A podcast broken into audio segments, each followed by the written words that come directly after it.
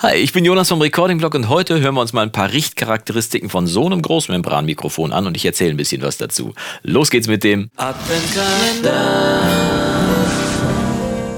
Tag und schön, dass du wieder eingeschaltet hast zum letzten Adventskalender-Kläppchen heute dieses Jahr. Und äh, ich habe mich gefreut, dass schon so viele Leute von euch unter die Videos drunter geschrieben haben, sich im Mitgliederbereich angemeldet haben und auch zum Newsletter angemeldet haben. Ich weiß, diesen Monat gab es keinen Newsletter, aber ab nächster Woche gibt es wieder einen Newsletter. Das heißt, es hat sich durchaus gelohnt, sich da anzumelden. Und alle Leute, die kommentiert haben, sich im Newsletter angemeldet haben oder aber im Mitgliederbereich im kostenlosen auf meiner Seite angemeldet haben, die nehmen ja auch am Gewinnspiel teil. Es gibt ja einiges zu gewinnen, ein paar Bücher und vor allem das Großmembranmikrofon von Sennheiser, das MK4 Digital.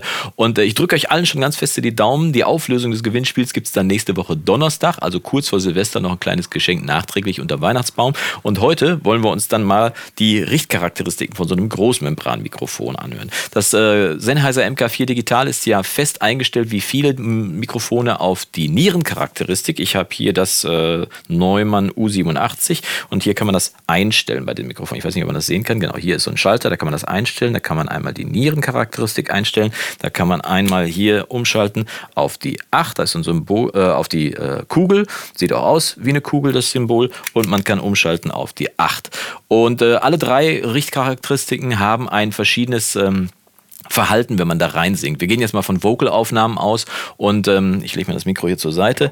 Bei der Niere, was ja die meisten Großmembranmikrofone eingestellt haben, fest eingestellt haben, das sind ja viele Mikrofone draußen, keine Multi-Pattern-Mikros, wie man so schön sagt, aber das Nierenaufnahmeverfahren äh, ist im Prinzip auch das am weitesten verbreitete. Denn es sorgt dafür, jetzt nehme ich es doch mal wieder in die Hand, dass man von einer Seite aus reinsingen kann und von der anderen Seite alles gedämpft ist. Das heißt, äh, die Haupteinsprechrichtung ist hier vorne, meistens durch das Signal hier vom Hersteller hier vorne gekennzeichnet oder irgendwie anders gekennzeichnet. Auf jeden Fall, das ist die Haupteinsprechrichtung. Und äh, dann wird hier im Kreis drumherum wird einigermaßen gleichmäßig aufgenommen.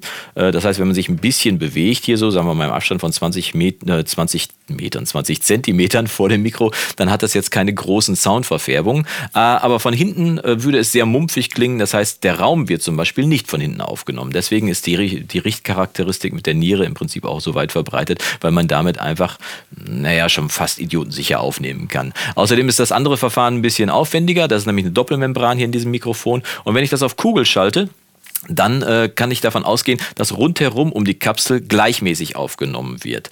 Äh, das hat ähm, Vorteile zum Beispiel, wenn man bei den Drums, wenn man da einen Raum mit aufnehmen möchte und möchte da einen gleichmäßigen Raumeindruck haben, dann kann man durchaus mit der Kugelcharakteristik aufnehmen. Aber auch bei den Vocals hat es zum Beispiel Vorteile, denn bei der Niere ist es so, je näher ich rangehe an die Kapsel, umso mehr äh, kriegt man einen Nahbesprechungseffekt. Äh, der Nahbesprechungseffekt bewirkt, dass die Stimme immer wärmer und basslastiger wird. Das heißt, wenn man zu nah rangeht, dann überwiegen die Bassfrequenzen und die kriegt man mit dem Equalizer fast nicht mehr raus äh. Äh, das ist schon wirklich sehr schwer, das wieder rauszuarbeiten. Deswegen ist es auch wichtig, darauf zu achten, dass man äh, nicht zu nah am Mikrofon dran steht, wenn man nicht zu basslastigen äh, Vocal Sound haben will. Ähm, bei der Kugel ist es äh, unkritisch, wenn man die Kugel einstellt. Also da wird rundherum gleichmäßig aufgenommen. Da gibt es kaum oder es gibt eigentlich gar keinen Nahbesprechungseffekt. Die dritte Richtcharakteristik ist ja die 8, die habe ich jetzt hier noch eingestellt. Die 8 äh, zeigt im Prinzip auch, ähm, wie eingesungen wird. Denn die Mitte der Acht, äh, da wo also die beiden Schlaufen zusammenlaufen, das ist im Prinzip die Achse hier vom Mikrofon. Oh, ich kann es mal hier zeigen. Die Achse vom Mikrofon, das heißt, die Acht nimmt hier auf und die Acht nimmt hier auf. So kann man sich das vorstellen. Das heißt, bei der Acht hat man den großen Vorteil, dass man zum Beispiel mit zwei Sängern gleichzeitig einsingen könnte von beiden Seiten und beiden haben den, beide haben den gleich guten Sound. Äh, und äh, wenn beide näher rangehen würden, das ist äh, der Unterschied von der Acht zur Kugel, gibt es auch den Nahbesprechungseffekt. Genau wie bei der äh, Niere. Das heißt, hier geht man näher ran, dann wird der Sound ein bisschen basslastiger. Also auch da aufpassen.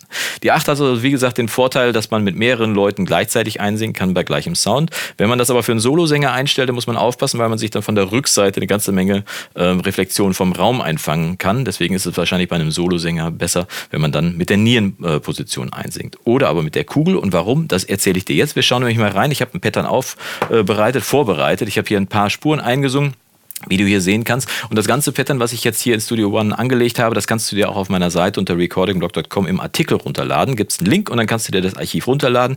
Und äh, für alle, die jetzt nicht mit Studio One unterwegs sind, ihr könnt euch die kostenlose Variante bei PreSonus runterladen und denn darin sollte das im Prinzip auch laufen. Ich habe nämlich hier keine Effekte oder sonstige Plugins reingeladen, sondern nur die Spuren aufgenommen. Das heißt, man kann damit auch rumspielen und sich einfach mal die verschiedenen Richtcharakteristiken anhören.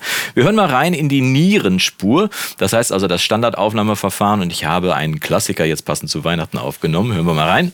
Rudolph the red-nosed reindeer had a very shiny nose. Ja, ich habe ungefähr hier, ich sage immer so eine Handbreit Abstand, also von, von äh, kleinem Finger zu Daumenspitze ungefähr so 20, 25 Zentimeter Abstand gehalten. Bei allem, was ich hier eingesungen habe, habe ich diesen Abstand gehalten. Äh, es sei denn, äh, das erkläre ich gleich, wenn ich den Nahbesprechungseffekt zeige. Damit habe ich nämlich nur den halben Abstand gemacht. Aber wir hören erstmal nur in den 20, 25 Zentimeter Abstand rein. Das war die Niere, nochmal zur Erinnerung. Rudolph the red-nosed reindeer. Kommen wir zur Kugel. Die Kugel klingt dann so. Rudolph the red-nosed reindeer. Insgesamt ein bisschen höhenlastiger, ein bisschen dünner, weil der Nahbesprechungseffekt auch auf 25 Zentimeter durchaus nicht vorhanden ist. Bei der Niere ist er schon ganz leicht vorhanden, aber bei der Kugel nicht. Hören wir noch mal rein. Rudolph the red-nosed reindeer had a very shiny nose.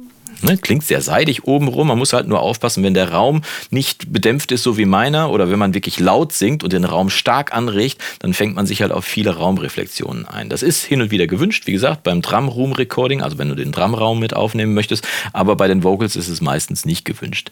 Kommen wir zur 8. Äh, ich habe ja jetzt alleine gesungen, da klingt es dann im Prinzip fast vergleichbar mit der Niere. Rudolph the red-nosed reindeer had a very shiny nose.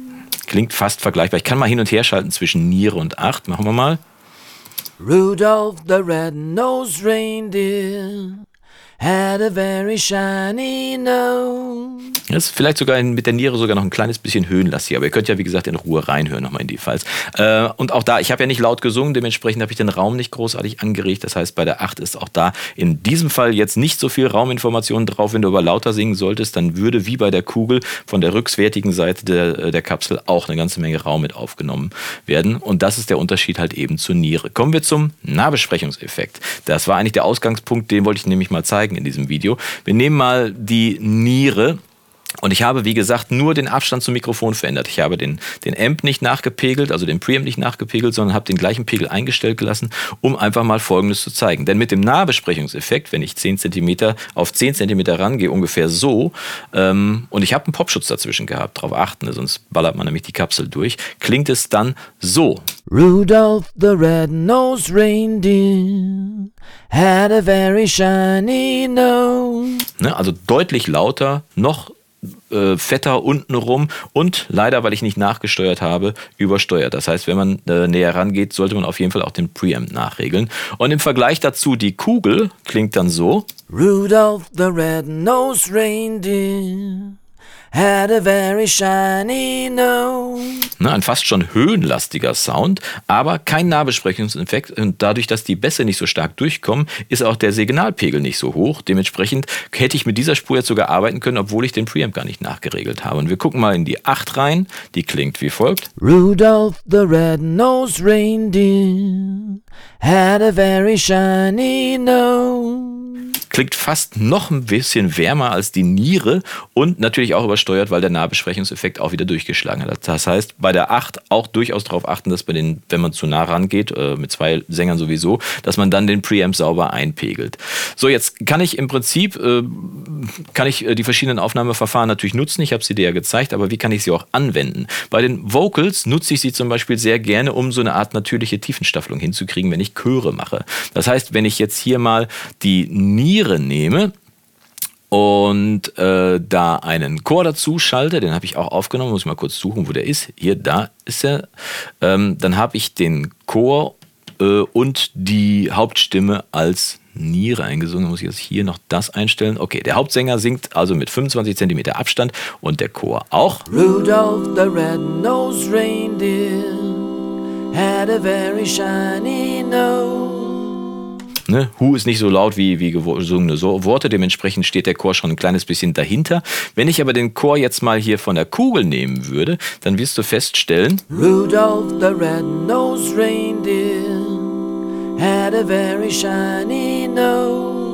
Der Chor scheint von natürlicher Art und Weise, also wie gesagt, das Hu ist jetzt nicht so ganz so spektakulär, als wenn ich einen Text gesungen hätte, aber auf natürliche Art und Weise scheint mit der Kugel der Chor schon ein kleines Stückchen hinter dem Nierensänger zu stehen. Das heißt, man kann dadurch eine Art natürliche äh, Tiefenstaffelung hinkriegen. Das kann man natürlich auch bei der Niere und auch bei der Acht natürlich hinkriegen, indem man einfach ein bisschen mehr Abstand zum Mikrofon hält. Das Problem ist nur, wenn du ein bisschen mehr Abstand zum Mikrofon hältst, kriegst du auch ein bisschen mehr Rauminformationen drauf. Und bei der Kugel kannst du ruhig genau gleiche, den gleichen Abstand zur, zum Mikrofon halten, wie vorher auch beim normalen Einsingen. Und dementsprechend sind die Rauminformationen natürlich durch die Kugel auch da, aber eben nicht ganz so stark ausgeprägt wie, äh, wie als. Als wie? Wie sagt man es? Keine Ahnung. Schreibt mal unten rein. Nein, äh, weniger ausgeprägt, als wenn man jetzt äh, mehr Abstand zur Kapsel halten würde.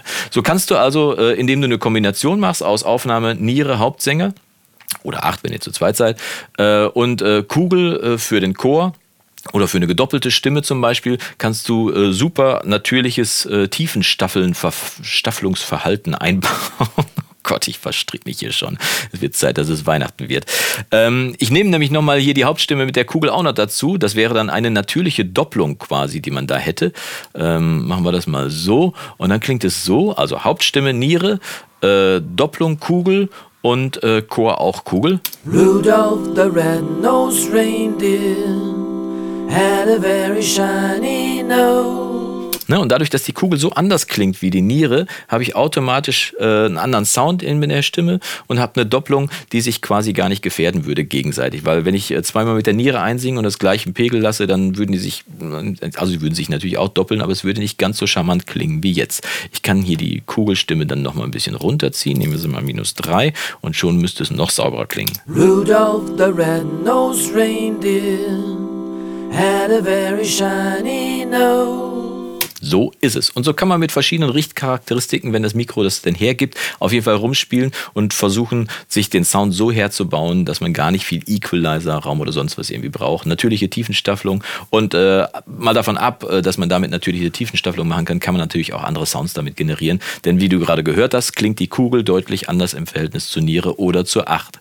Viel Spaß beim Ausprobieren. Ich hoffe, du hast ein Mikrofon, mit dem du das ausprobieren kannst. Oder wenn du das nächste Großmembran-Mikrofon anschaffst, kannst du ja mal drüber nachdenken, ob du eins nimmst, wo man tatsächlich die Richtcharakteristik auch ein bisschen ändern kann. Ähm, wenn du das für Quatsch hältst, dann schreib doch mal unten rein, warum, weil äh, das würde mich auch interessieren. Äh, ich bin ja gesegnet, indem ich jetzt das große, tolle äh, Mikrofon habe und äh, das verwenden kann, aber äh, vielleicht ist es dir ja auch gar nicht so viel Geld wert, so viel Aufpreis wert, ähm, dass man wirklich damit jetzt so arbeiten würde. Vielleicht arbeitest du das einfach mit dem Equalizer raus oder wie auch immer. Schreib es uns unten mal in die Kommentare rein und ich verabschiede mich jetzt aus diesem Adventskalender, wünsche euch eine wundervolle Weihnacht, lasst es euch gut gehen und wir sehen uns dann am Donnerstag Donnerstag zur Auflösung des Gewinnspiels. Bis dahin wünsche ich vom Guten das Beste. Fröhliche Weihnachten, macht's gut und Yassas.